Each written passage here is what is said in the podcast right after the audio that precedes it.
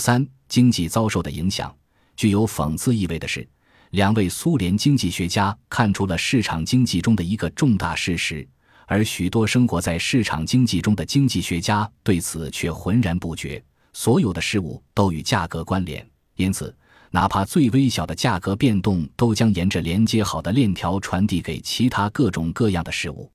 然而，对于政坛而言，好事将得到大力鼓吹，或是干脆依据美好的预期利益而去立法。却全然不去全方位的考量，这种片面做法一旦在经济体系中从各个方向扩散后会造成的其他后果。举个例子，设定利率天花板，或许让贷款人受益，而同时却激励借款人仅向有足够还款预期的人群发放贷款，这样借款人才能够在强制的利率水平下获得信贷收益。贷款申请人并不绝对的合格或不合格。以百分之五的利率向某人发放贷款，或许风险过高不可行，但值得以百分之十的利率水平发放同一笔贷款，额外的利率将得以覆盖高风险的贷款违约。如果政府设定的利率天花板过低，那么借款人将只值得向百万富翁们发放贷款；如果利率天花板进一步降低，那么能够获取贷款的将只有亿万富豪。不论政策性的利率天花板多么吸引人，它最可能的结果却是低收入人群获得贷款的机会更少。如果说不同种族和不同宗教群体在低收入群体中的占比失调的话，那么利率天花板实际上确保了他们在贷款被拒绝清单上占比的同样失调，其中当然包括抵押贷款。然而，对于政客来说，抵押贷款申请批准率的差异完全可以成为一个市场上还需他们着手解决的孤立的问题，而政客完全没有意识到此前的政策性解决法案是如何促成当前的局面，当然，也就更没有考虑到自己的最新解决方案将在经济中掀起怎样的波澜。那些喜好道德情景剧的人都十分热衷于将价格差异。利率差异以及其他种种差异归咎于某人的贪婪、种族歧视或是其他的道德过失。人类的诸多弱点和不足，则确保永远不乏此类人选。但是，坏榜样并不能够解释一切。此外，一旦这些难以自圆其说的解释被引入法律或政策，用以针对一个有别于现实世界的不同情况，那么，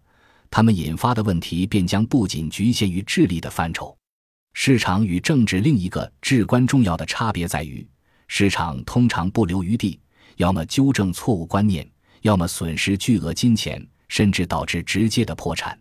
在如此这般的选择压力之下，市场只能快速响应房地产危机，急速减少仅付利息式贷款、无首付式贷款以及其他诸如此类的创新性金融工具。但是。华盛顿却没有放弃其宠物理念的丝毫迹象，相反，在房地产的毁灭中扮演过主要角色的政客们，又开始跃跃欲试地将自己的干预之手伸向汽车产业、银行业以及经济的其他部分。在市场上生存，通常需要及时承认错误并改变轨迹；而在政坛上生存，则需要否认错误，坚持现有政策，将恶果转嫁给他人。我们已经在第四章中见识过政府对错误决策的无动于衷了。改善居住条件有助于改善社会行为的理论存在了近百年，而且还在延续。尽管广泛而强大的证据指向了相反的方向，贫民窟的居民搬到新住宅区后，遍及全国的崭新的公共住宅项目便逐渐沦为犯罪、暴力以及破坏力的泥沼，新的贫民窟由此再度诞生。尽管铁证如山，第八条款的住房代金券仍然以另一种方式继续着同样的理念。它将有行为缺陷的人群送进麻烦不断的社区，而这里原来的居民则宁可负担几年的经济损失，也要搬离这里，以避开这些行为有缺陷的邻居。而政府政策的制定者以及拥护政府政策的旁观者们，却完全不用为坚持这个缺乏实证主义信誉的论断付出代价。或许直接增加第八条款代金券的价值，使之足以支付到好莱坞、科德角或其他富人社区的居住成本，这里的富人中，恰好许多都洋洋自得地坚信此番社会工程会带来美好生活。如此一来，第一手的实践或许才有可能真正攻克流行的理念。更通常的情形是，政策上的所谓解决方案，常常仅仅是一味医治前期政策性解决方案所引发问题的狗皮膏药，而前期的解决方案则同样也是医治更早期的某个政策性解决方案的灵丹妙药。许多人似乎永远无法理解的，则是政策造成的后果远远超越政策自身设定的特定目标。